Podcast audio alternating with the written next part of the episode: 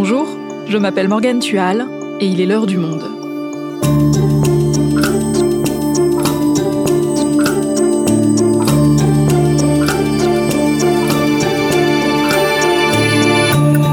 Aujourd'hui, 70 ans après la création de l'UFC Que Choisir, défendre les consommateurs n'a jamais été autant d'actualité. Pourtant, l'association qui s'attaque notamment aux géants du numérique peine à recruter de jeunes bénévoles et souffre d'une image vieillissante. Sévine Reissaïn est journaliste, elle a décortiqué dans le monde l'histoire de cette association emblématique et ses enjeux pour l'avenir. Elle nous raconte. UFC Que Choisir, les vétérans de la défense du consommateur, un épisode produit par Jeanne Boézek, réalisation Amandine Robillard.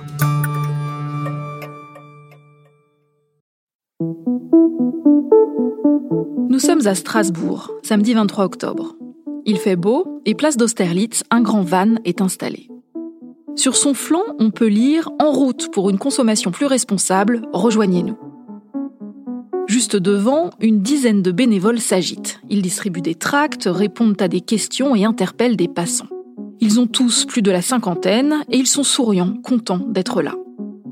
Ce van, c'est celui de l'UFC Que Choisir. Pour fêter ses 70 ans, l'association a organisé une grande tournée dans plusieurs villes de France. Objectif, se faire connaître et présenter ses combats. Ce jour-là à Strasbourg, c'est un peu difficile. Pas grand monde ne s'arrête. Il y a bien quelques passants qui acceptent des tracts, mais les bénévoles peinent à recruter. Quand soudain débarque un autre groupe. Ceux-là sont plus jeunes.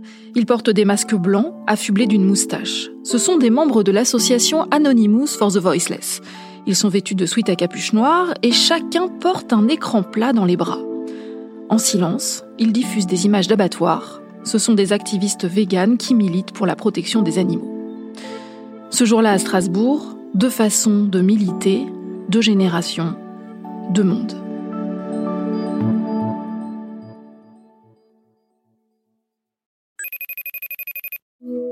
Bonjour Sévine, tu m'entends? Oui, très bien. Sévine, pour commencer, peux-tu nous expliquer en quoi cette association, l'UFC Que Choisir, est importante? Qu'est-ce qu'on lui doit?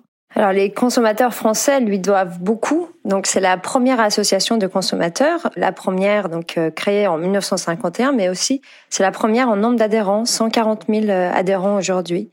C'est surtout un vrai contre-pouvoir dans le domaine de la consommation. Depuis 70 ans, euh, UFC a été lanceur d'alerte, a contribué à changer des lois, à lutter contre des cartels de grands groupes, mais aussi sur le terrain, elle a aidé de nombreux consommateurs euh, abusés. Pour beaucoup, UFC c'est surtout un magazine très populaire, c'est que choisir. Euh, c'est un magazine qui a aujourd'hui 400 000 abonnés. C'est le premier magazine euh, consumériste en France.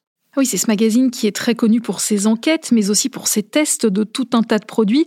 Ça peut être des réfrigérateurs, des potages, des culottes menstruelles. Mais concrètement, cette association, au-delà de la publication de ce magazine, qu'est-ce qu'elle fait au quotidien? Alors, il y a deux volets UFC. Euh, ce sont à la fois des antennes locales gérées par des bénévoles qui vont aider et répondre des consommateurs sur des questions très précises. Un entrepreneur qui ne réalise pas ses travaux, euh, un démarcheur véreux, avec sa permanence juridique, donc UFC va aider ses consommateurs à écrire des courriers types euh, au siège parisien. Là, c'est une équipe de lobbyistes, une grosse équipe euh, qui va, à travers des études économiques très très poussées, contribuer à alerter d'abord, puis à changer les lois. Alors on va revenir un peu sur l'histoire de l'UFC, une histoire faite de nombreux coups d'éclat. Déjà, est-ce que tu peux nous parler de ses origines? Dans quel but cette association a-t-elle été créée en 1951 alors 1951, c'est peu après euh, la Seconde Guerre mondiale, la France découvre la consommation de masse, l'économie est flamboyante. En revanche, les consommateurs ne savent pas consommer, ne connaissent pas l'abondance. Donc l'idée du ministère, donc c'est le ministère des Affaires économiques qui crée ça, l'idée est de faire entrer le consommateur dans le jeu de la consommation. Il faut qu'ils connaissent ce qu'ils peuvent consommer pour pouvoir consommer. L'association ne dépend pas directement euh, du ministère. Pour illustrer cet euh, apprentissage de la consommation, donc par exemple en 1957, un bénévole de UFC se rend tous les matins au hall. Allons-y dans le mois 5, les petites clientes, il est en or Allez, vous donner un kilo de pommes de terre. Pour faire des relevés de prix et des relevés de, euh, de marchandises. Des poireaux Il y en a plus, monsieur. Voir ce qu'il y a en abondance, justement, pour pouvoir ensuite diffuser cette information-là à la radio, euh, au journal parlé le soir. Quels sont les légumes qui vous ont manqué? Un poireau, euh, haricots, chou-fleur, salade. Et pour le reste, il y en avait? Pour le restant, il y en avait assez. Est-ce qu'il est-ce qu'il y a eu des changements sur les prix? Bah, un petit peu, oui, la hausse, vu qu'il y a eu la grève euh, ce matin, ouais. Donc toujours pour euh, informer le consommateur, UFC va lancer euh, sa revue Que choisir en 1961. Donc l'idée c'est d'apprendre au consommateur à mieux dépenser son argent, dire euh, si tel produit est mieux mieux que l'autre. À une époque où on entre dans la société de consommation avec par exemple l'avènement des grands supermarchés dans les années 70. Les prix, ils sont toujours l'argument massu des hypermarchés. Ces magasins géants ont en effet la possibilité, pour les produits de grande consommation, de casser les prix. Comment? En achetant beaucoup à la fois, par énorme quantité, par camion et par wagon entier, qui amènent les marchandises directement du producteur au magasin. Et ces achats sont même groupés entre plusieurs hypermarchés. C'est à partir de ces années-là que euh, l'association change un peu de visage. On est euh, dans le post-68. Euh, le consommateur, pur consommateur, fait place à un consommateur un peu plus contestataire qui questionne la société de consommation. Et à quoi ça ressemble à ce moment-là, l'UFC Quel est le profil de ses adhérents? Alors, ce sont des, comme je disais, des post-68ards, des catholiques de gauche ou des militants de la gauche non communiste, surtout des étudiants trentenaires, et ils veulent faire un journal militant grand public. Et c'est à ce moment-là que le magazine devient franchement militant. Ils vont transformer l'association en un véritable contre-pouvoir pour défendre le consommateur face aux producteurs euh, tout-puissants. Et donc, ce contre-pouvoir, qu'est-ce qu'il parvient à faire contre ces producteurs tout-puissants? UFC, dans les années 70, joue un rôle très important dans la révélation de, de grands scandales. Notamment, euh, il y avait euh, le veau aux hormones. UFC joue un rôle très très important. Le monde a boycotté cette viande-là. Les ventes sont divisées euh, par six. Pareil, de début des années 70, UFC analyse par exemple l'eau de mer et dresse une carte de France des plages polluées. Et il y a là une affaire qui va beaucoup faire parler d'elle. Il s'agit de l'affaire du talc morange. 32 bébés morts en quelques mois sans trop qu'on sache réellement pourquoi ni comment. Il a fallu des semaines aux différents laboratoires chargés d'éclaircir cette terrible hécatombe pour qu'on découvre enfin quelle en était la cause. Un puissant bactéricide, l'hexachlorophène, avait été mélangé par erreur au talc morange dont se servaient habituellement toutes ces mères de famille. Il a fallu donc tous ces décès pour qu'on décide enfin de réglementer en France l'usage de l'hexachlorophène. Et pourtant, les organisations de consommateurs français n'avaient pas manqué, à maintes reprises, de signaler au ministre de la Santé et au pouvoir public, et ce depuis 65, la nocivité de ce produit. Et par exemple, dans cette affaire du talc morange, quel a été le rôle de l'UFC UFC avait déjà, avant euh, cette affaire, parlé de cette substance, parce qu'il y avait déjà eu des cas euh, aux États-Unis. À l'époque, ça ne fait pas euh, beaucoup de bruit, mais quand l'affaire du talc morange éclate, UFC dit s'il y a une erreur, c'est la faute de l'entreprise, mais pas seulement, il y a une carence dans la réglementation. En 1979, euh, le procès se tient. Les deux entreprises seront euh, condamnées, et à partir de là, UFC ne lâche jamais l'affaire et euh, se met à questionner euh, plein de produits, euh, les savons, les déodorants, les couches. On connaît très bien ces questionnements aujourd'hui, mais UFC était peut-être les premiers à se poser la question sur qu'est-ce que les industriels mettent dans nos produits de consommation. Donc là, on est dans les années 70, début 80, ce sont les premiers coups d'éclat de l'UFC. Et pourtant, quelques années plus tard, l'association va décliner. Comment ça s'explique? Alors les années 90 euh, se passent pas très bien pour UFC. Les ventes des magazines déclinent. Ils ont voulu lancer un nouveau magazine que Choisir Santé, c'est un fiasco. Au conseil d'administration, il y a des des directeurs. Il y en a un qui démissionne.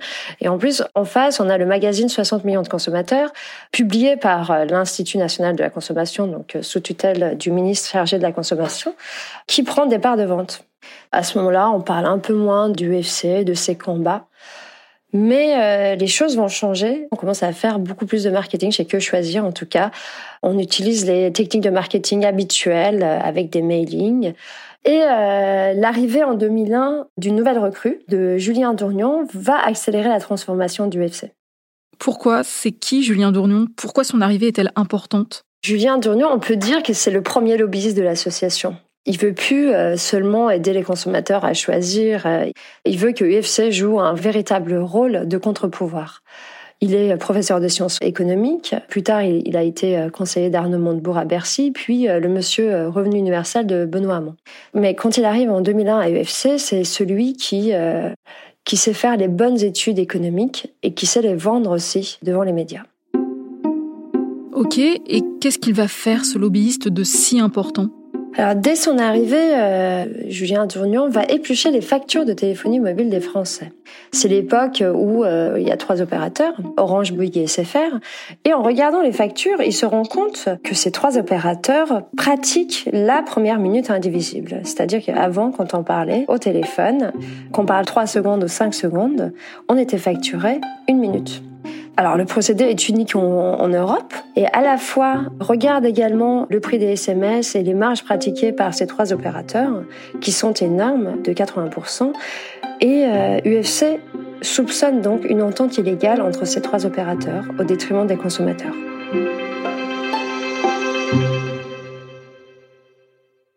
Il arrive à le prouver, ça, que les trois opérateurs se sont entendus illégalement, donc, pour imposer une tarification aux Français En tout cas, ils ont été lanceurs d'alerte. Suite à l'enquête du Conseil de la concurrence, on se rend compte que oui, les trois opérateurs se sont partagés le marché, ils faisaient des réunions ensemble, il y avait des petits carnets de notes qui montraient comment ils se partageaient le marché. C'est quand même une entente qui rapporte 182 millions d'euros par mois aux opérateurs. Après enquête, ces trois opérateurs seront condamnés en décembre 2005 à une amende record de 534 millions d'euros, soit la sanction la plus importante infligée par le Conseil de la concurrence. Mais l'UFC ne va pas s'arrêter là. Pourquoi Qu'est-ce qu'ils vont faire ensuite? UFC défend le consommateur. Donc c'est très bien que les opérateurs soient condamnés, mais à la fin, ce sont les consommateurs qui ont payé trop cher, donc il faut qu'ils soient remboursés mais euh, difficile de demander l'avis et le dossier de chacun des 20 millions de clients, il faut une action de groupe. Mais la procédure n'existe pas en France. Le patronat est vent debout parce qu'il pense tout de suite aux class action à l'américaine qui sont mal réglementées. Alors, est-ce que tu peux nous rappeler précisément ce que c'est une class action à l'américaine? Alors, la class action, c'est une action de groupe. Donc l'action de groupe permet euh, à des, à des victimes, donc des individus d'un même préjudice de la part d'un professionnel, de se regrouper et d'agir en justice. On dit à l'américaine car aux États-Unis, l'action peut être menée par des avocats véreux, peut-être vont faire des pubs à la télé pour inciter des personnes à mener des actions de groupe. Alors ça, ça fait très peur en France. UFC a beau dire qu'ils veulent une action de groupe euh, très réglementée, euh, ça ne passe pas, mais l'association va donc trouver un autre stratagème. Lequel? Juste après la condamnation, l'UFC va lancer un site internet cartelmobile.org pour récupérer des dossiers d'un grand nombre de victimes. Et le 13 octobre 2006, donc UFC fait une très grosse opération de communication. Elle a invité toutes les caméras de télévision. Il y a des cartons et des cartons. 3 mètres cubes de documents, des dizaines de cartons, plus de 500 kilos de papier. En tout, 12 530 dossiers de consommateurs qui demandent réparation à leur opérateur de téléphonie mobile. Un convoi pour le tribunal de commerce de Paris mis en scène devant la presse pour réclamer une réforme de la législation française. Et euh, il s'agit en fait des dossiers de ces plaignants. L'idée est de montrer l'absurdité de la situation. En fait, il faut des camions pour pouvoir euh, indemniser ces victimes alors qu'il suffirait d'une action de groupe. Mais euh, la demande sera rejetée par le tribunal en 2010 pour non-respect de la procédure. Ils mettent en cause la méthode de collecte des données qui s'apparente au démarchage juridique qui est interdit. Mais si je me souviens bien, quelques années plus tard, ça va bouger en France sur la question des actions de groupe. Oui, euh, il faut quand même attendre 2014 euh, hein, avec la loi Hamon. Mais euh, la réforme est trop restrictive selon l'UFC. Seulement, cette réforme permet seulement aux 15 associations agréées de porter une action de groupe en cas de préjudice matériel, mais exclut par exemple les atteintes morales. Donc depuis 2014, il y a seulement 15 actions de groupe qui ont pu être menées, dont la moitié par UFC, et parmi eux des actions contre les géants du numérique. Ah oui, donc là, il s'attaque à de très gros poissons. Lesquels précisément? Il ne s'agit pas seulement d'actions de groupe, mais effectivement, ce sont des très très gros poissons puisqu'on parle de Facebook, Google et de Twitter. Plus précisément, leur, euh, leurs conditions générales d'utilisation. Ces conditions très très longues qu'on lit jamais mais qu'on accepte toujours. Pendant deux semaines, les juristes, eux, vont lire les 430 clauses de Facebook d'abord et se rendre compte que la quasi-totalité est illicite. Alors en 2019, donc euh, ces clauses sont jugées abusives et Facebook est condamné à payer 30 000 euros à l'UFC. L'UFC euh, ne s'arrête pas là, ils vont faire la même chose contre Twitter, Google ou encore euh, Uber.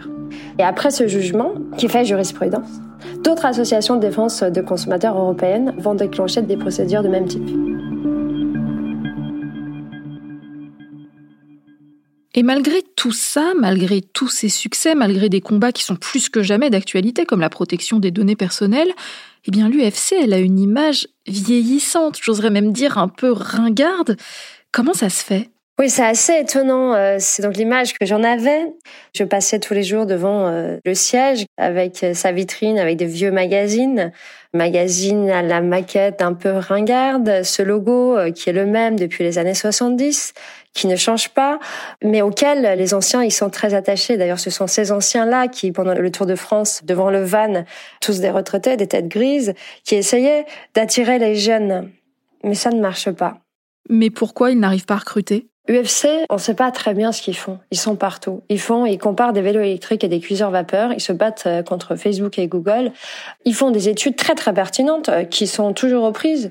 Mais l'étude qui avant euh, faisait parler d'elle pendant une semaine, aujourd'hui avec le rythme de l'actualité, on en parle quelques heures tout au plus.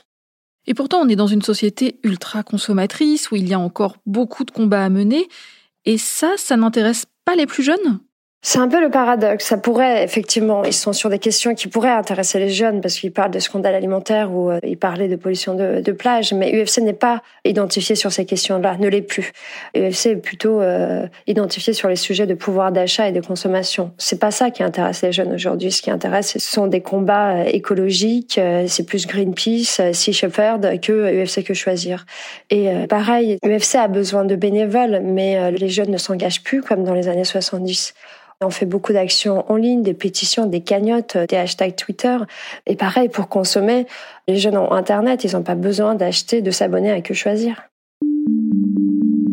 Oui, justement, en ligne, sur YouTube par exemple, on voit plein de jeunes internautes proposer des comparatifs de produits, et ça cartonne, et c'est pourtant ce qu'a toujours fait l'UFC Que Choisir. Oui, ça, et UFC a, bien identifié hein, tout ça. D'ailleurs, elle a même lancé une opération de communication auprès de gamers qui a très bien fonctionné. C'était à quel sujet? Alors c'était euh, Nintendo et ses manettes Switch. En 2019, euh, des utilisateurs de Switch se rendent compte que euh, la manette ne fonctionne plus au bout de quelques mois d'usage. Et UFC a réussi à récolter 5000 témoignages en 48 heures. Ils ont examiné la, manette avec des experts. La partie gauche, je crois, qui fonctionnait pas. Effectivement, pour UFC, c'est clair, Nintendo fait de l'obsolescence programmée. L'info a pas mal fait parler d'elle, ça a très bien marché, et ça participe à dépoussiérer son image. Alors face à la multiplication des plaintes des joueurs sur internet, eh bien on a UFC que choisir qui va s'embêler. Et l'UFC que choisir, c'est l'Union fédérale des consommateurs. En général, faut pas trop les titiller, parce qu'ils sont capables d'aller loin. Ok, donc l'UFC s'attaque à des sujets dans l'air du temps, comme les problématiques liées au GAFA. Elle s'intéresse aux produits qu'utilisent les jeunes, comme les consoles de jeux. Et qu'est-ce qu'elle fait d'autre qui pourrait lui permettre de changer son image? C'est pas évident euh, pour l'UFC. Hein. Ils ont eu des loupés, par exemple, l'application Yuka, qui permet donc de scanner des produits dans le magasin pour évaluer euh, ce qu'il y a dedans. UFC, ça fait des années qu'ils font ça, euh, de scanner des produits dans le magasin et dire euh, ce qu'il y a dedans, mais ils le font dans leur magazine. Ils n'ont jamais pensé à lancer une application. Après le lancement de Yuka en 2018, bah, UFC se dit, bah, on est légitime, nous aussi on va lancer euh, notre application. Donc ils ont lancé une appli similaire, donc quel produit et quel cosmétique. C'est comme ça qu'ils veulent rester dans l'air du temps. Mais le problème, c'est que Yuka ne fait que du Yuka. UFC, ils sont sur tous les fronts. Est-ce qu'ils ont des champs de bataille sur lesquels ils aimeraient aller davantage à l'avenir? Alors, le grand champ de bataille de l'UFC, c'est l'alimentation. 20 ans qui se battent contre, euh, par exemple, la publicité des produits euh, trop sucrés pour les enfants à la télé. Ils ont beaucoup participé quand même à l'adoption du Nutri-Score, ce label qui est sur les emballages qui permet de reconnaître les aliments moins bons pour la santé. Sur les sujets européens, ils ont une lobbyiste désormais qui est à Bruxelles. Ils vont être beaucoup plus présents. Et là, la très grosse affaire est celle menée contre Google. Il s'agit d'une action de groupe. En analysant plein de versions des téléphones Android, le système d'exploitation de Google, ils se sont rendus compte que ce téléphone n'était pas compatible avec le RGPD sur la protection des données. Et là, aujourd'hui, UFC réclame 1000 euros pour tous les titulaires d'un téléphone Android, et ça concerne 27 millions de Français. Si ça fonctionne, cette fois-ci, ça pourrait enfin marquer les esprits. Merci Sévine. Merci Morgane.